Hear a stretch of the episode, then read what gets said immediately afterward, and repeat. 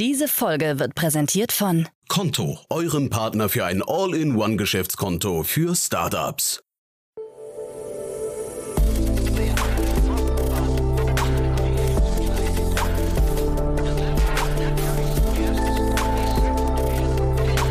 Startup Insider Daily. Investments und Exits. Hallo und herzlich willkommen zu Startup Insider Daily in unserer Rubrik Investments und Exits, in der wir Expertinnen und Experten der Venture Capital Szene einladen und mit ihnen über aktuelle Finanzierungsrunden und Exits sprechen und sie analysieren.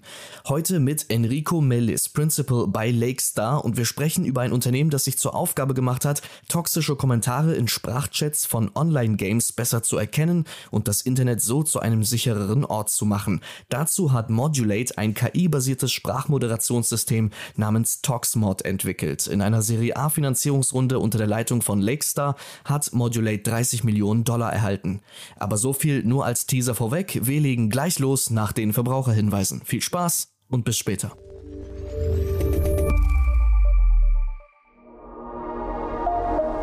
Werbung Startups aufgepasst. Die Deutsche Bahn sucht eure innovative Lösung für den Regional- und Fernverkehr von morgen. Gesucht werden spannende Ansätze in den Bereichen automatisiertes Testing, Auswertung von Hate Speech, neue Kundenservices, Reisendeninformation, Datenauswertung, Fahrradanwendungen und Schienenersatzverkehr.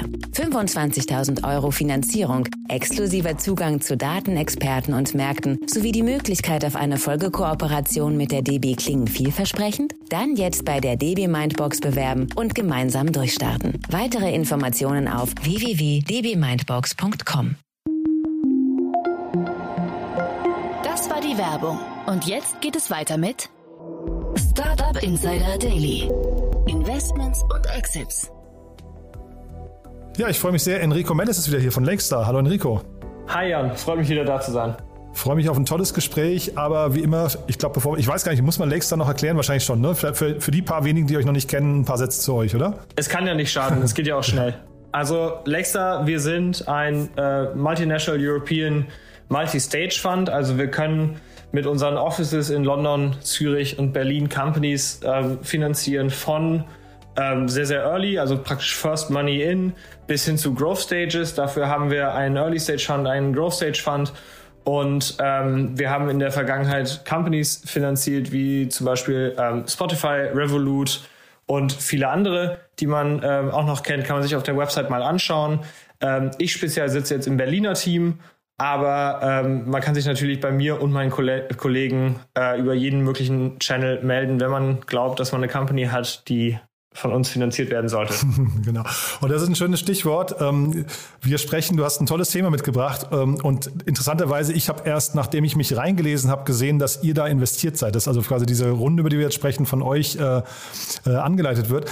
Und ich sage dir mal ganz kurz meine Gedanken dazu, weil ich habe das gelesen, äh, nachdem du mir gesagt hast, dass wir darüber sprechen und habe dann gedacht, Boah, also das ist ein, ein, tolles Thema, das muss es auch geben, aber eine, eine, Runde in der Größenordnung, wie sie abgeschlossen wurde, ist überhaupt nicht zu rechtfertigen. Ja, und habe dann gesehen, dass ihr da investiert habt und äh, habe dann gedacht, naja, also Lakestar, ich bin ja auch, also ich, ne, ihr habt einen tollen Ruf, äh, äh, ohne Frage, ihr wisst, was ihr tut. Und bin jetzt sehr gespannt, wie wir das zusammenpuzzeln. Also vor allem vielleicht, wie du auch erklärst, wie groß dieser Markt ist und was ihr daran sieht, äh, daran seht in dem ganzen Investment. Genau, kann ich gerne mal machen. Also, ähm, wie gesagt, K-Wert ist, äh, wir haben hier investiert, deswegen äh, bin ich jetzt natürlich auch so leicht biased, aber ich kann natürlich schon auch mit Fakten belegen, warum das ein, ein großes äh, Thema werden kann und äh, natürlich auch wird. Ähm, also, Modulate ist eine Company, die sitzen ähm, in Boston, weil die beiden Gründer in, äh, am MIT äh, studiert haben und sind ein kleines Team und auch noch relativ jung. Aber was das, was Modulate macht, ist, die haben eine AI, ein AI-Produkt gebaut. Ähm, die haben verschiedene Produkte. Das Wichtigste, über das wir heute am meisten sprechen werden, ist aber ToxMod. Und was das ermöglicht, ist, dass die ähm, Software Game Developern und Game Studios dabei helfen kann, Voice Chat in Games zu analysieren und sogenannten Toxic Chat, also in, irg in irgendwelcher Form äh, beleidigende oder äh, provozierende ähm, äh, Messages darin sozusagen rauszufiltern. Weil das ist ein relativ großes Problem. wenn man sich mal den Gamesmarkt anschaut, dann gehen da jede, jeden Monat hunderte Millionen Stunden Gaming äh, über die Server und dementsprechend eben auch hunderte Millionen Stunden Audio-Chat. Ne? Also Leute, die Headsets tragen, wenn sie, während sie Games spielen, das kann FIFA sein, das kann Call of Duty sein, das kann alles möglich sein, Online-Poker.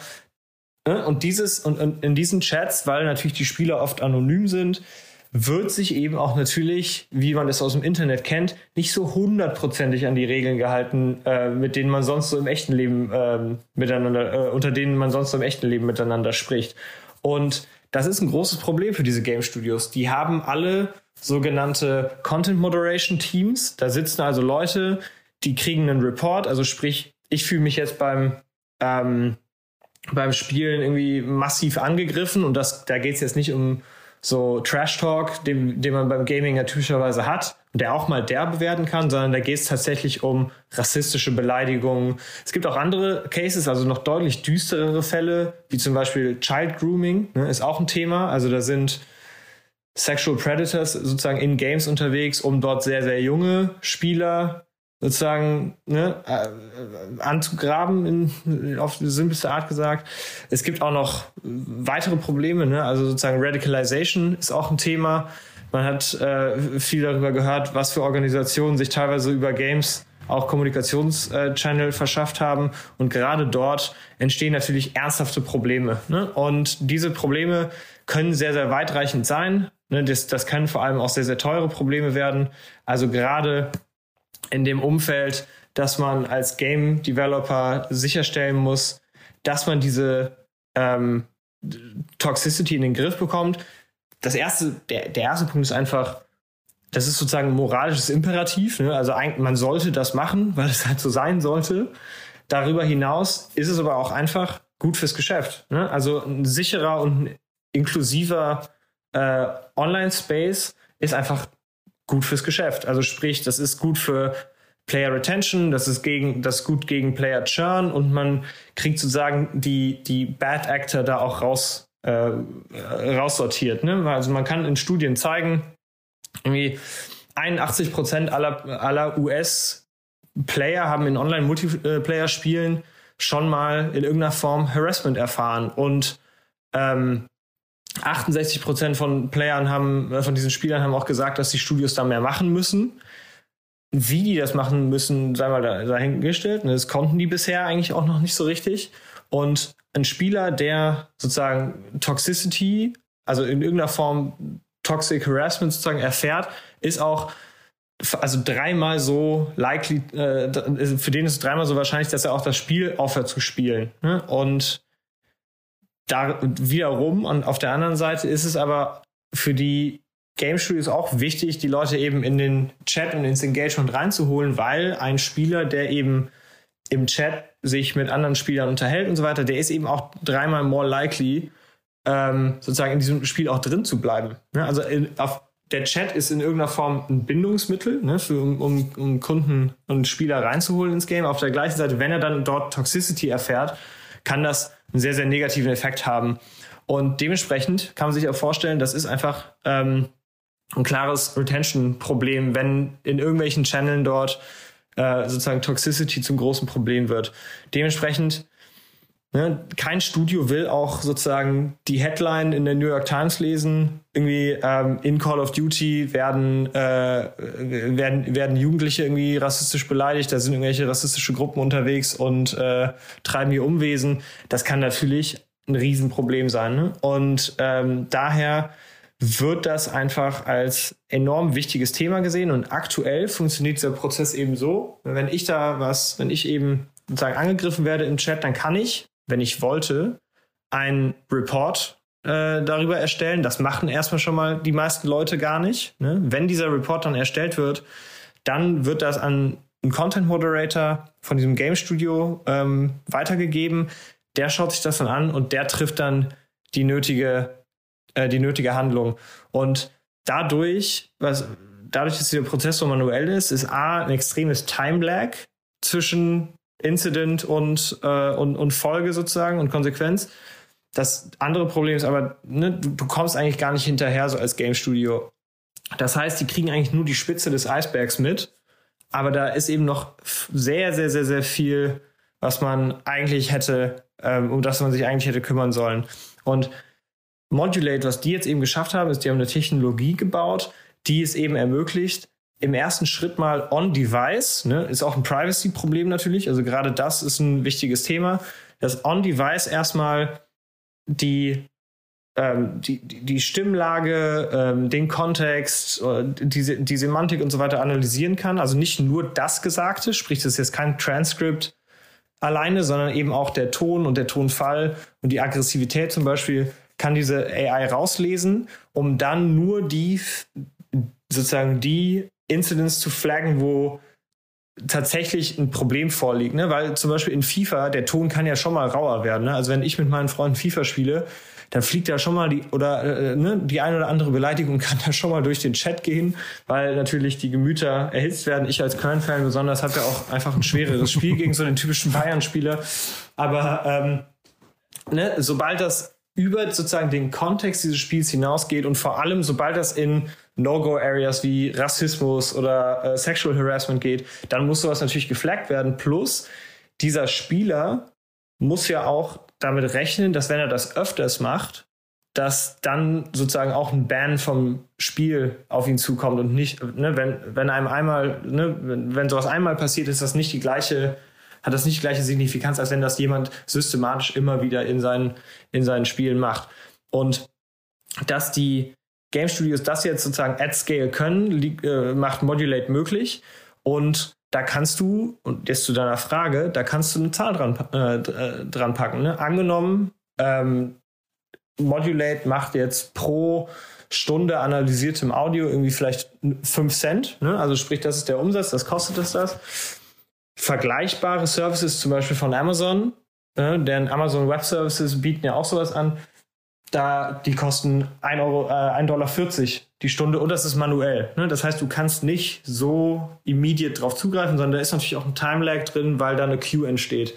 Dementsprechend diese Technologie, die Modulate entwickelt haben, die ist tatsächlich 10x besser als das, was, also 10x günstiger und 10x akkurater als das, was man sonst so im Markt bekommt. Und dementsprechend ist das für große Studios oder für auch Metaverse-Anbieter, ne, wer auch immer da jetzt noch entsteht, aber Meta äh, ist ja auch ein großer, ist das natürlich sehr wichtig, um sicherzustellen, dass äh, der Umgangston in diesen virtuellen Welten eben fair ist und respektvoll und vor allem inklusiv. Mhm. inklusiv. Finde ich interessant, dass du Metaverse jetzt erst erwähnst, weil ich hätte jetzt fast gedacht, ähm, ich hatte mir in, in, im Vorfeld jetzt so ein Video angeschaut, da ging es um Rec Room, das ist, glaube ich, ähm, so das größte Oculus-Spiel, wenn ich es richtig vor Augen habe. Und so quasi so der also Oculus gehört ja zu Meta und das ist so, also, glaube ich, der Vorläufer dessen, was jetzt auch Mark Zuckerberg da diese Woche irgendwie als, ähm, wo, wo er so belacht wurde mit den ersten Bildern des Metaverse ähm, äh, dann irgendwie verbindet. Und ähm, habe eigentlich gedacht, dass äh, quasi dieser Trend eigentlich, dass also Gaming ist ja immer so die Speerspitze quasi der technologischen Entwicklung ähm, und dass jetzt der Trend ja immer mehr zu Online-Präsenzen, äh, Online, Online-Treffen, wie auch immer. Ne? Das kann ja auch bei, wir können auch über Zoom und solche Themen reden, aber dass das also quasi immer mehr passiert gerade und dass deswegen der Markt eigentlich jetzt bei Weitem nicht nur die Gaming-Branche ist, da könnte ich mir vorstellen, sind die Gemüter vielleicht am, meisten, äh, am, am ehesten aufgehitzt und man ver vergisst sich vielleicht mal so ein bisschen, aber dass man irgendwie beleidigt wurde, ich glaube, das Metaverse, so die ersten, also, die, also Metaverse von Meta, äh, da gab es, glaube ich, relativ schnell auch, ähm, äh, als, es, als es so Testläufe gab, äh, Diskriminierungsvorwürfe, dass da also wirklich oder Beleidigungsvorwürfe. Das heißt, das ging sehr, sehr schnell los und war, glaube ich, auch so ein Vorbot, äh, Vorbote dessen, was dann äh, dort passieren wird, ne? Genau, absolut. Und ähm, Gaming ist natürlich ein, ein, sehr, sehr großer Markt, der sozusagen schon besteht. Ne? Also das gesamte Metaverse ist ja sozusagen noch in der Beta-Phase. Ne? Gefühl ist da noch nicht so richtig viel passiert und es ist auch noch gar nicht so richtig klar, wie das jetzt aussehen wird und äh, welche virtuellen Welten da wie miteinander vernetzt werden und wo man anonym ist oder wo vielleicht auch nicht. Ne? Also all, all das ist ja noch so ein bisschen in der Luft. Aber da steckt natürlich auch der Headroom fürs Wachstum noch. Ne? Also wir wissen, wie groß der Gaming-Markt ist und der ist schon enorm groß. Wenn man den vor allem mal ausweitet von so AAA-Titeln wie einem Call of Duty oder einem FIFA, da gibt es auch noch einen sehr, sehr langen Rattenschwanz an Online-Games, Mobile-Games und vor allem, ne, so, also so relativ ne, also jetzt nicht so klassische Gaming-Titel, sondern eben auch Dinge wie ähm, Online, Online-Betting und, äh, und, und Pokerplay, äh, also Poker-Games und Gambling und so weiter. die haben ja alle mittlerweile in irgendeiner Form soziale Komponenten, oft auch mit Voice Chat. Und dementsprechend ist dieser Markt schon an sich, wenn, wenn man sich nur Gaming anschaut, als solches extrem groß. Das Metaverse wäre dann, ist dann eigentlich sozusagen eher das, das äh, Benzin in der Flamme. Ne? Also dann multipliziert sich diese Marktgröße nochmal enorm, weil dann dort auch ne, sozusagen über so ein Voice-Chat, über so ein Community ähm, Building nicht nur Gaming-Kontext entsteht, sondern eben auch sozusagen im größeren Rahmen sozialer Kontext, wie jetzt eben Social Media eben auch charakterisiert werden würde. Mhm. Ne? Und ich glaube, dass wir generell in der Online-Welt gute Moderationen brauchen und auch äh, wahrscheinlich schnelle Reaktionen. Ne? Ich, äh, das ist, glaube ich, unbestritten. Also ich glaube, wir alle wollen genau. uns, wir, also man, man wünscht sich einfach, ähm, dass diese, also diese, diese Hater und, und äh, weiß nicht, äh, das können auch jetzt irgendwelche Verleugner, was weiß ich, was Querköpfe sein, die sind in der Regel halt sehr laut. Ne? Und ich glaube, das ist eine Sache, die, das macht das Internet dann oft zu so ein bisschen gestörten Platz und das möchte man einfach nicht. Ne? Also von daher bin ich, man möchte, dass Leute sich wohlfühlen. Du hast gerade ganz, ganz am Anfang gesagt, dass man sich so treffen kann, als würde man sich auf der Straße begegnen. Und ich glaube, darum geht's eigentlich auch. Ne? Genau, und ich meine, in vielerlei Hinsicht bin ich auch der Meinung, dass diese, ähm, dass diese Statistiken, die ich eben aufgerufen habe, ne, also warum churnt man aus einem Spiel, das, das ist meines Erachtens relativ realistische oder relativ korrekte Darstellung von dem, was ich auch so empfinde. Ne? Also man, manchmal brauche ich auch eine Pause von Twitter. Da bin ich einfach, also ne, nachdem ich mal so eine halbe Stunde durch Twitter gescrollt bin, bin ich danach auch so, wow, sind die Leute alle, warum sind die alle so sauer? warum die alle so sauer sind, ist die eine Frage, aber wie sich da teilweise angegangen wird, Moderation wäre da, wäre da schon viel wert. Und gerade im gesprochenen Wort, ne, so, also sozusagen in der Ad-Hoc-Unterhaltung, ist das Ganze halt nochmal potenziert schlimmer, weil die Leute natürlich bisher das Gefühl hat, man kommt eigentlich mit allem durch. Ja, und man ist halt im, im Gaming-Bereich zum Beispiel auch im geschlossenen Raum eigentlich. Ne? Man hat also bei, bei Twitter und bei auch selbst in Facebook-Gruppen mhm. und sowas bist du ja bist du ja quasi sichtbar. Und ich glaube halt, was ich Telegram, Signal oder oder jetzt eben auch hier bei irgendwelchen Gaming, äh, ähm, äh, was nicht kleinen Multiplayer-Sessions, da bist du ja gefühlt eher unter unter sich. Ne? Und äh, dann dann dann mhm. lässt du vielleicht noch mal mehr den den deinen wahren Charakter raus, der dann vielleicht darin besteht, andere zu beleidigen oder zu diskriminieren oder diffamieren. Ne? Genau. Ja. Also bin ich, bin ich total bei dir. Was mich jetzt vielleicht nochmal kurz zum Geschäftsmodell, also ich kann das total verstehen, aber da hast du jetzt gerade zwei Dinge gesagt, äh, oder also du hast in einem Satz hast du gesagt, aber du hast gesagt, es ist zehnmal günstiger und zehnmal besser. Und da wollte ich jetzt mal fragen, ist das quasi sinnvoll ähm, zu sagen, ich habe ein Produkt, das ist zehnmal besser, biete es dann aber auch noch zehnmal günstiger an? Das ist doch eigentlich ein Widerspruch, oder? Ja, da, also da habe ich es natürlich etwas sehr vereinfacht. Ne? Also wenn man den Status quo vergleicht, dann kann man sich verschiedene Dimensionen anschauen, zum Beispiel mal günstiger. Ne? Also das ist aktuell günstiger als das, was andere Anbieter im Markt anbieten, weil es eben über eine AI läuft. Sprich, ich vergleiche also auch so ein bisschen Äpfel und Birnen hier. Ne? Also ein anderer Player, der jetzt angenommen, das könnte jemand. Wir haben, wir wissen von niemandem, der eine Technologie hat, die so stark ist wie die von Modulate. Deswegen finden wir es auch so spannend. Aber angenommen, jemand anders könnte das, dann würden die wahrscheinlich das auch so günstig anbieten, weil du natürlich auch einen anderen Anspruch an das Service Level hast der zehnmal teurere Anbieter, der geht natürlich manuell auf sozusagen geflaggte Reports ein. Das ist ein ganz anderes Dataset, mit dem du da arbeitest. Ne? Modulate schaut sich ja wirklich jede Konversation an und liest in jeder mit 98% plus Accuracy raus, ob das jetzt gerade within Guidelines, also within Community Guidelines ist oder außerhalb. Und das alte Modell, ne, also das zehnmal teure Modell, ist nicht nur zehnmal teurer, ne, weil vielleicht die Technologie nicht so gut ist, sondern auch einfach, weil da manuelle ne, Prozesse hinterstehen und eben auch ähm, sozusagen auch manuell geflaggtes nur analysiert wird. Also sprich, kein anderer Player in dieser in der Industrie ist so weit, das so günstig anzubieten und dementsprechend können sie das halt, ne? Mhm. Und wie, wie ist das denn eigentlich? Ähm, das klingt ja jetzt so, als hätten die eigentlich das Potenzial, gerade wenn du sagst, sie, sie, sie haben so einen gewissen Vorsprung da in ihrer Technologie, als hätten sie das Potenzial, so eine Art Marktstandard zu werden. Ne? Also, und das, also ich weiß jetzt Richtig. gar nicht, ob es ein Winner-Takes-it-all-Markt ist, das kannst du vielleicht gleich mal beantworten, aber auch wenn, wenn es nicht ist, also dieser Marktstandard, davon träumt man ja, glaube ich, immer. Was müssen die jetzt tun, um zumindest, wenn, sagen wir mal, das ist so eine Art Land-Grabbing-Modus gerade oder Zeit, ähm, da jetzt möglichst viel, viel Marktanteil für sich ähm, äh, geltend zu machen oder, oder zu gewinnen. Genau, also das der, zum ersten Mal, ich glaube schon, dass hier ein Winner Takes All vorliegt und das liegt so ein bisschen an dem, äh, an dem Distributionsmodell dieser Technologie. Was, was Modulate AI gebaut hat, ist ein SDK, also sprich ein Software Developer Kit. Das heißt, die Gaming Studios oder die, die Software-Plattform, ne, je nachdem, ob wir jetzt auf klassische Games schauen oder eben aus Metaverse, aber die Developer, die diese Produkte bauen, bauen eben das Modulate-Produkt mit in ihren Code ein. Ne? Also sprich, die paar Zeilen Code gehen eben mit rein und werden dort dann sozusagen im Gaming-Interface ähm, mit angespielt. Und was das bedeutet ist, du hast natürlich dadurch zumindest mal so äh, Revenue-Klumpung. Ne? Du hast halt sehr, sehr große Gaming-Studios. Riot Games ist jetzt mal ein Beispiel, die natürlich Millionen von, äh, von, von Spielern sammeln und eben dementsprechend auch einen großen Teil des Marktes für sich ausmachen. Wenn du es schaffst, dadurch, dass du Erster bist und Bester, reinzukommen in diese, in diese, ähm, in diese Games und dann dort auch drin zu bleiben, dann hast du natürlich einen sehr, sehr starken Vorteil gegenüber anderen Playern, die das versuchen im Nachhinein zu tun. Ne? Das heißt, du hast einen klaren First Mover Advantage und bist dann einmal drin. Das ist dann natürlich jedes Mal wieder up, up for discussion, weil theoretisch könnten die ja auch in der nächsten Spieliteration eine andere Software mit reinnehmen, aber du bist per se erstmal drin und in sehr vielen Prozessen ne, steckst du eben in dieser Software mit drin, in dem, in dem Spiel und bist eben damit relativ eng verzahnt. Plus über Zeit wirst du natürlich auch besser, weil je mehr Stunden du analysiert hast an Audio und richtig geflaggt hast, desto besser wird die AI natürlich. Das heißt, du hast grundsätzlich mal einen Vorteil gegenüber anderen.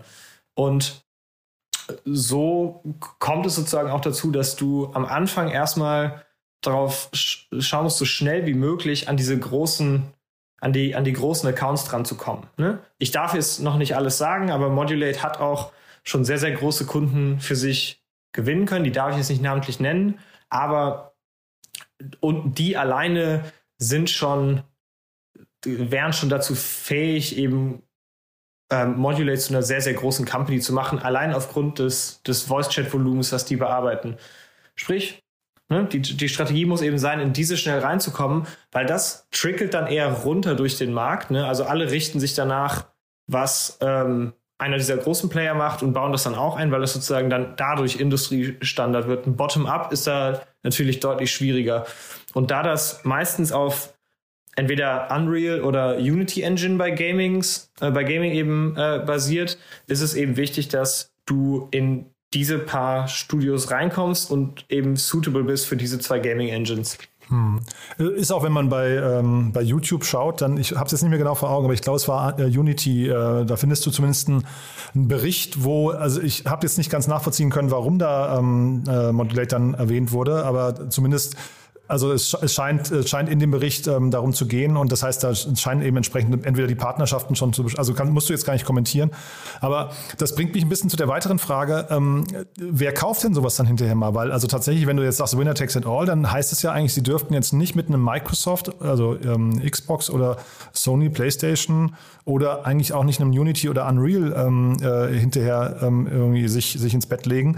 Also jetzt exklusiv, ne? Ähm, sondern da müsste es ja eigentlich irgendwas übergeordnet sein. Vielleicht, äh, ich weiß nicht, ein, ein, Nvidia oder sowas. Ist das ein logischer Weg oder was, wer, wer könnte sowas kaufen? Also ich glaube, es gibt verschiedene, verschiedene ähm, Exit-Kanäle für so ein Modell. Also jetzt abgesehen mal von einem jetzt aktuell zur jetzigen Marktlage wahrscheinlich ziemlich schwierig wirkenden Public äh, Offering gibt es schon die Möglichkeit, je nachdem, at which stage man da steht, ne, an einen dieser großen Player, die du eben genannt hast, zu gehen. Ne? Also von einem Google zu einem Microsoft zu einem ähm, welche Spiele hatten, welche Spielestudios hatten wir eben, einem, Riot Games, ne? Also alle diese Epic Games vielleicht, alle ne? die, genau, ja. Ja, ja genau. Ja. Ähm, die hätten schon alle ein Interesse daran, diese Software natürlich auch zu ownen. Allein dadurch, dass du sagen kannst, ne, du, du bist jetzt ja auch nicht zwangsläufig gezwungen, dass du jetzt anderen, anderen Studios das, das Business verschließt, ne? Oder jetzt irgendwie strategischen Vorteil daraus ziehst. Du kannst schon auch, es kann schon auch sein, dass da einfach sozusagen ein, ein Interessent die kauft, weil er sagt, wir können die aufs nächste Level heben, ne? Und ähm, mit denen, mit denen eben die nächste Stufe zünden und das auch vielleicht kleineren Studios zur Verfügung stellen, die vorher damit nicht arbeiten konnten oder, oder sowas. Ne? Und da ist jetzt gar nicht mal zwangsläufig immer so eine harte Konkurrenzgrenze drin. Aber klar, solche Überlegungen ähm, stehen dann natürlich im Raum. Mhm. Aber äh, zeitgleich, also ich würde fast sagen, in diesen Wettkampf zwischen zum Beispiel Sony und, und Microsoft passen sie gut rein, ne? weil da, ähm, man sieht ja, dass gerade da werden relativ große Transaktionen gemacht, was die Studios angeht, ne? die Gaming-Studios. Und äh, aber da geht's dann hinterher, also so ein Bethesda oder wie sie alle heißen, da, ähm, da wird dann hinterher tatsächlich immer auf Exklusivität gepocht, dass man halt eben dann nur das Spiel auch äh, was weiß ich, ähm, habe jetzt keine, keine Namen vor Augen, aber da, dass es das eben hinterher nur auf einem der beiden Systeme eben gibt, ja.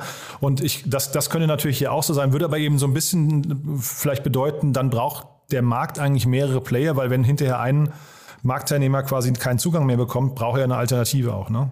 Bräuchte er, genau. Also äh, wenn, wenn das dazu käme, dann wäre das so und dann hätte natürlich ein, ein, ein Follower auch eine Chance wir hoffen natürlich, dass die Company als solche Standalone groß genug wird, um es theoretisch auch an den, an den Public-Markt mhm. zu schaffen. Jetzt will ich nochmal ganz kurz, äh, auch wenn es vielleicht kritisch klingt, aber ich will mal ganz kurz den Cap-Table besprechen, weil da sind jetzt ähm, nur Investoren drin. Ich habe mir die, also die, die Runde, zumindest auf Crunchbase war das zu sehen, dass drei, also neben euch noch zwei andere investiert haben. Die kannte ich beide nicht, habe mir dann deren Portfolios angeschaut und habe kein einziges der Unternehmen gekannt. Also sie haben, die, die waren Sie waren sehr aktiv. Ich glaube, 70, 80 Unternehmen hat das eine, ähm, äh, Investments hat das eine getätigt, aber ich kannte kein einziges davon. Und äh, sind, ist das ein starker Cap-Table? Also warum ist da jetzt, also vielleicht kannst du einmal sagen, wie ihr das gefunden habt überhaupt? Dann, es ist ja eine US-Company, wenn das jetzt so ein richtig heißes Ding wäre, müsste ja so ein Andresen Horowitz oder sowas eigentlich sich das schon geschnappt haben. Also warum, warum kann das eigentlich so ein Lakestar ähm, dann hier aus Europa bedienen überhaupt? Und warum seid ihr da die erste Wahl?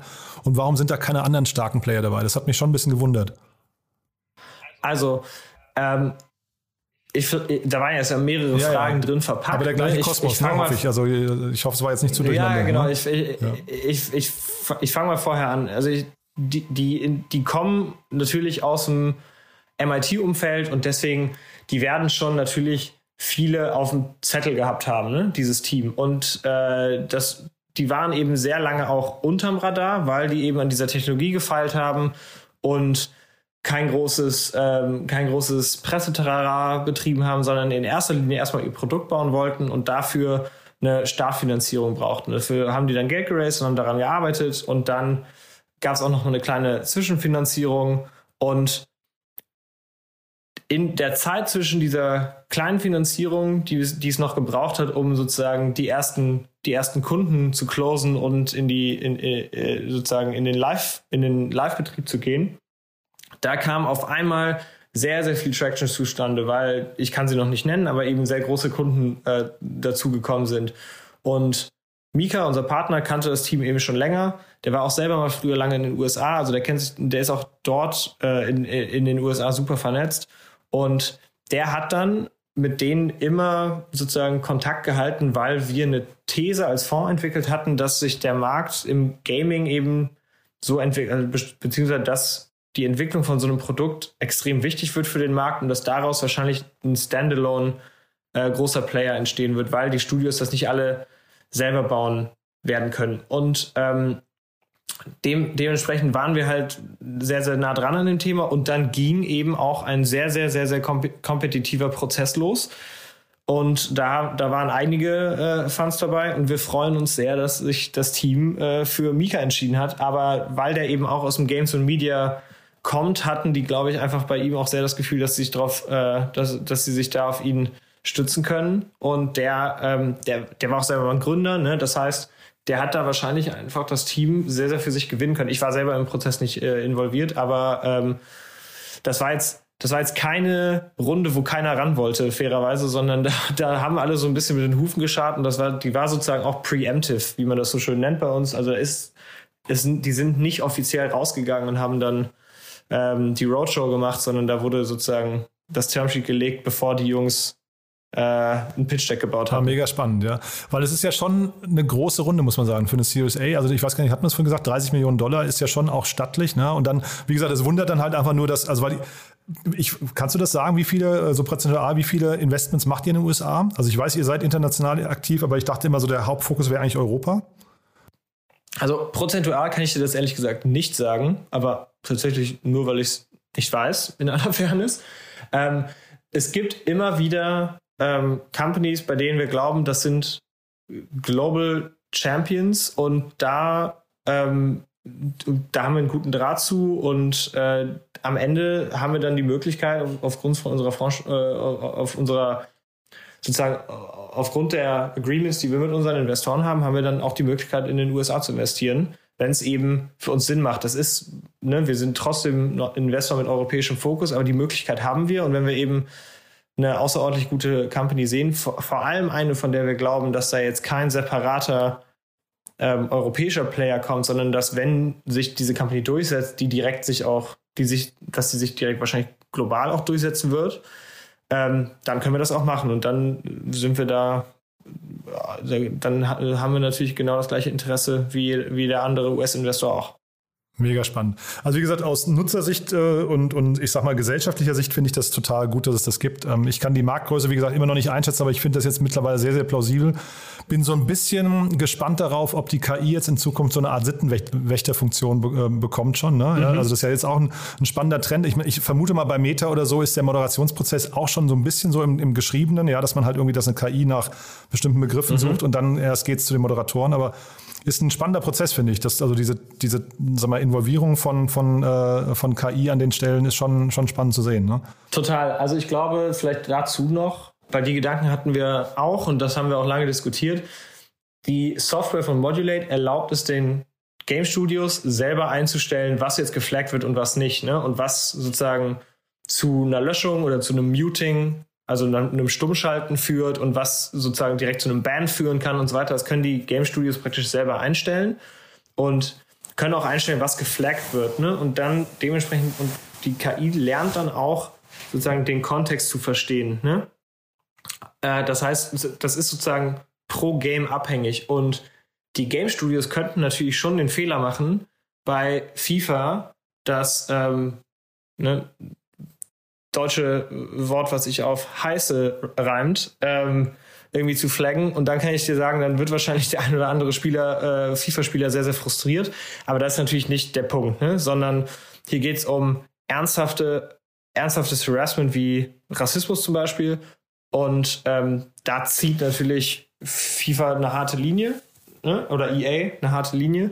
Und damit müssen dann die Spieler wahrscheinlich auch leben, weil das einfach vernünftiger Umgang ist. Aber ein Game Studio läuft natürlich auch das Risiko, dann irgendwie zu streng zu sein oder zu vorsichtig. Und dann kann je nach Spiel auch so ein bisschen das, das, die Spielerfahrung drunter leiden. Aber das ist, glaube ich, eher eine Lernkurve für alle Studios, die involviert sind, als ein Grund, diese Technologie nicht anzuwenden. Mhm. Aber dazu gab es, also zu genau diesem konkreten Beispiel gab es auch ein spannendes Statement von Modulate, die, die halt gesagt haben, aus ihrer Sicht ist es halt eben ein Unterschied, ob du sagst, oh shit oder your shit, ja.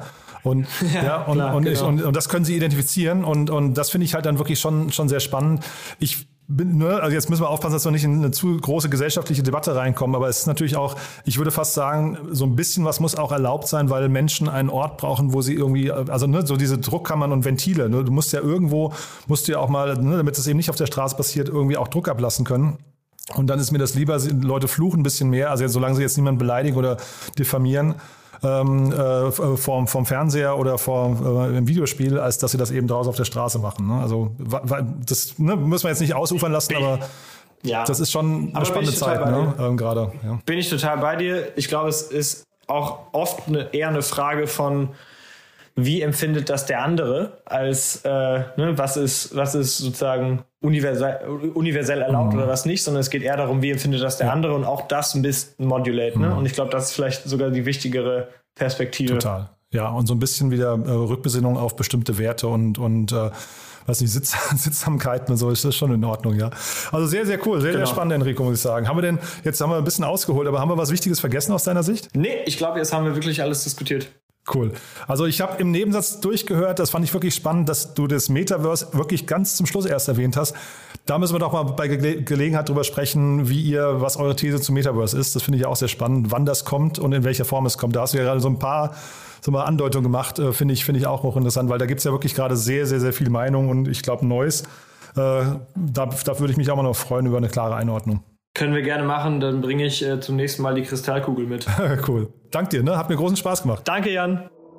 Startup Insider Daily, Investments und Exits. Der tägliche Dialog mit Experten aus der VC-Szene. Das waren Jan Thomas und Enrico Melis, Principal bei Lakestar, im Gespräch über die 30 Millionen Dollar schwere Serie A-Runde von Modulate. Und das war's mit Investments und Exits für heute. Ich wünsche euch einen angenehmen Resttag und hoffe, wir hören uns beim nächsten Mal wieder. Bis dahin, ciao.